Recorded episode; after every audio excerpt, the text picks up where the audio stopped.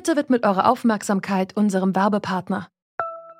Die Suche nach geeigneten Mitarbeitenden kann viel Zeit in Anspruch nehmen, muss sie aber nicht unbedingt, denn man kann sich helfen lassen. Zum Beispiel mit den Premium-Stellenanzeigen von Indeed, denn damit wird eure Stellenanzeige in der Suche sichtbarer und Bewerberinnen und Bewerber werden schneller auf euch aufmerksam. Indeed schenkt euch jetzt 75 Euro Startguthaben für eure Premium-Stellenanzeigen. Klickt dazu auf den Link in den Show Notes. Es gelten die AGB.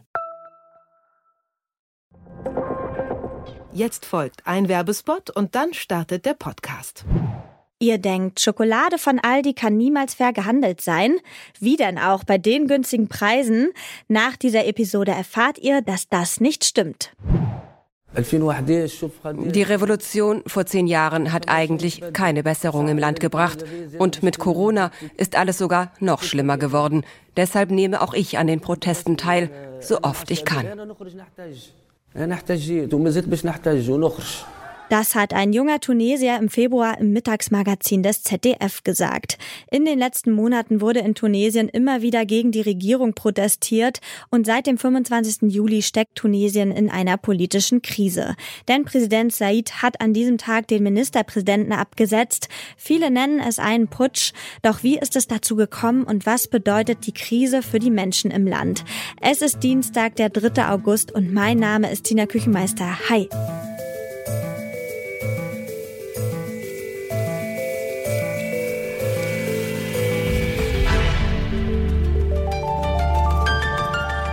Zurück zum Thema.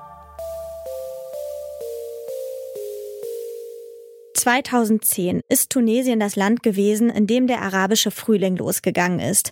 Und es ist das einzige Land, in dem nach der Revolution tatsächlich eine Demokratie geschaffen wurde. In Sachen Presse- und Meinungsfreiheit hat das Land seitdem zum Beispiel große Fortschritte gemacht. Trotzdem sind viele Menschen unzufrieden. Die Politik kümmert sich wenig darum. Stattdessen liefert sich Präsident Kais Said seit Monaten einen Machtkampf mit der islamischen Ennahda-Partei. Ende Juli hat Präsident Said den Ministerpräsidenten Ishem Mishishi abgesetzt und das Parlament für 30 Tage aufgelöst. Außerdem hat er die Immunität der Abgeordneten aufgehoben und ein Versammlungsverbot verhängt. Was ist da am 25. Juli genau passiert und wie ist die Lage jetzt? Darüber habe ich mit Mirko Kalbert gesprochen.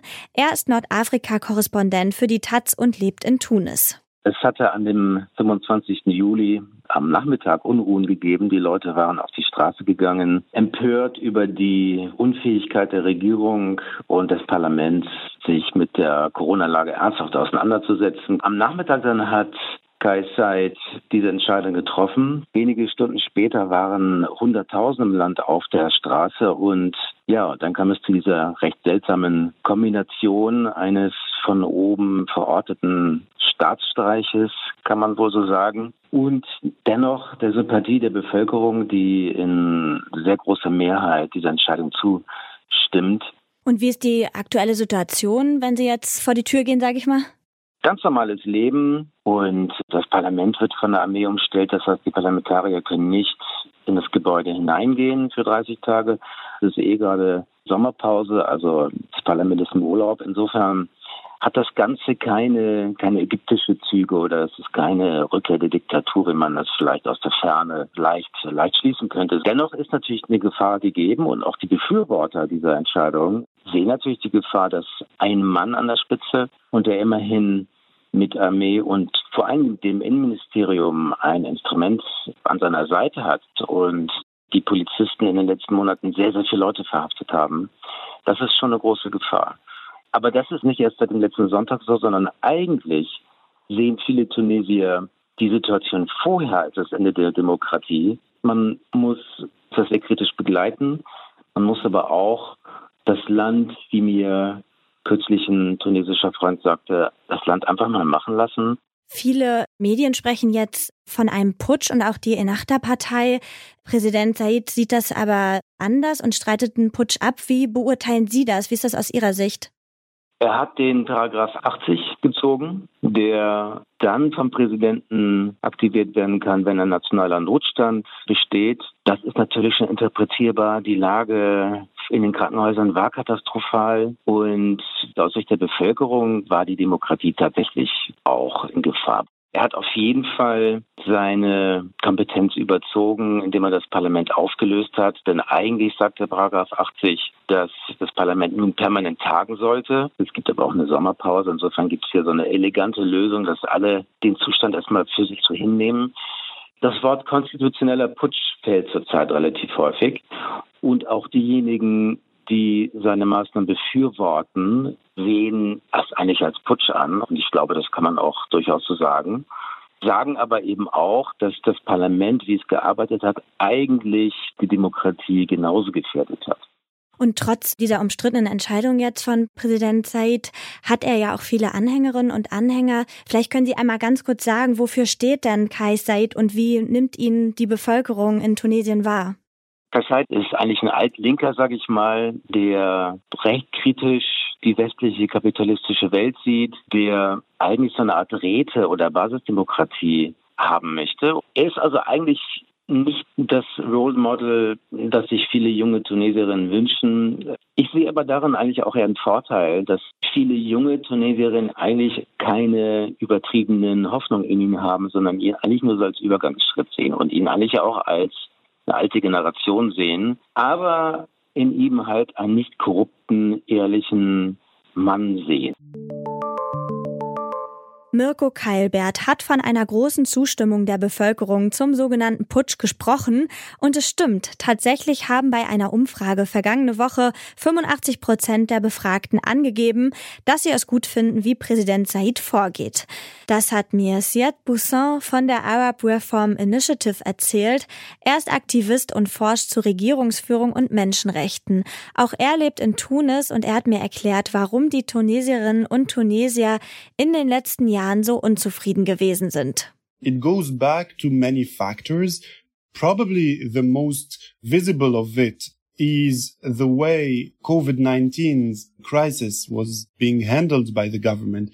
Another factor is the economical crisis, but this one is lasting since at least 2011. Since the revolution, the country and the economy overall was unable to find its previous state of development rate, of employment. The third factor that might be an explanation to the support to the president's measures is the political scene, the overall state of the political scene, especially at the parliament, where for the past two or three years, we've been seeing political parties fighting both over legal issues, laws, bills, but also fighting physically within the parliament Die Menschen in Tunesien finden, dass das Parlament eine schlechte Corona-Politik macht und falsche Prioritäten setzt. Sie leiden außerdem unter der schlechten wirtschaftlichen Situation und das ist aber auch nichts Neues. So the governmental instability has been lasting for the past 10 years. It's not something new. all the different governments that we've seen for the past 10 years were completely unable to overcome the challenges faced by the country. All these issues were never, never tackled by or successfully tackled by any of the last governments. But the last one, especially, including that there was a health crisis added on top of the, all the issues, but not only the health crisis, even the economic issues were completely forgotten almost or ignored by the last government. Die tunesische Regierung hat sich seit der Revolution schon mehrmals neu zusammengesetzt, aber keine dieser Regierungen ist wirklich die Probleme angegangen. Bei der letzten wurde es dann auch wegen Corona besonders kritisch. Und was erwarten die Tunesierinnen und Tunesier von der nächsten Regierung jetzt eigentlich? Vor allem Stabilität und Reform, sagt Siad Bousson. Obwohl man gerade noch nicht weiß, wie es in Tunesien weitergehen wird, die Menschen vor Ort sind erleichtert, dass sich überhaupt etwas verändert. Auch Präsident Said und seine momentane Politik sind eine Gefahr, aber gefährdet war die Demokratie auch vorher schon. Tunesiens Bevölkerung kann jetzt hoffen, dass die nächste Regierung längst überfällige Reformen umsetzt. Das war's von uns für heute. An dieser Folge mitgearbeitet haben Felicitas Kuhn, Lina Cordes und Benjamin Sardani. Chefin vom Dienst war Gina Enslin und mein Name ist Tina Küchenmeister. Tschüss, macht's gut. Zurück zum Thema vom Podcast Radio Detektor FM.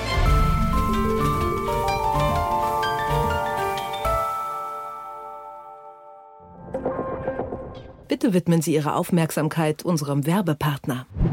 98 Prozent der kakaohaltigen Eigenmarkenprodukte bei Aldi enthalten zertifiziert nachhaltigen Kakao. Und die Schokör Schoko Changer Schokolade ist die fairste und am verantwortungsvollsten bezogene Schokoladentafel, die Aldi jemals auf den Markt gebracht hat. Für die Produktion des Fairtrade zertifizierten Schoko Changers garantiert Aldi zum Beispiel rückverfolgbare Kakaobohnen, höhere Abnahmepreise und langfristige Verträge für Bauern.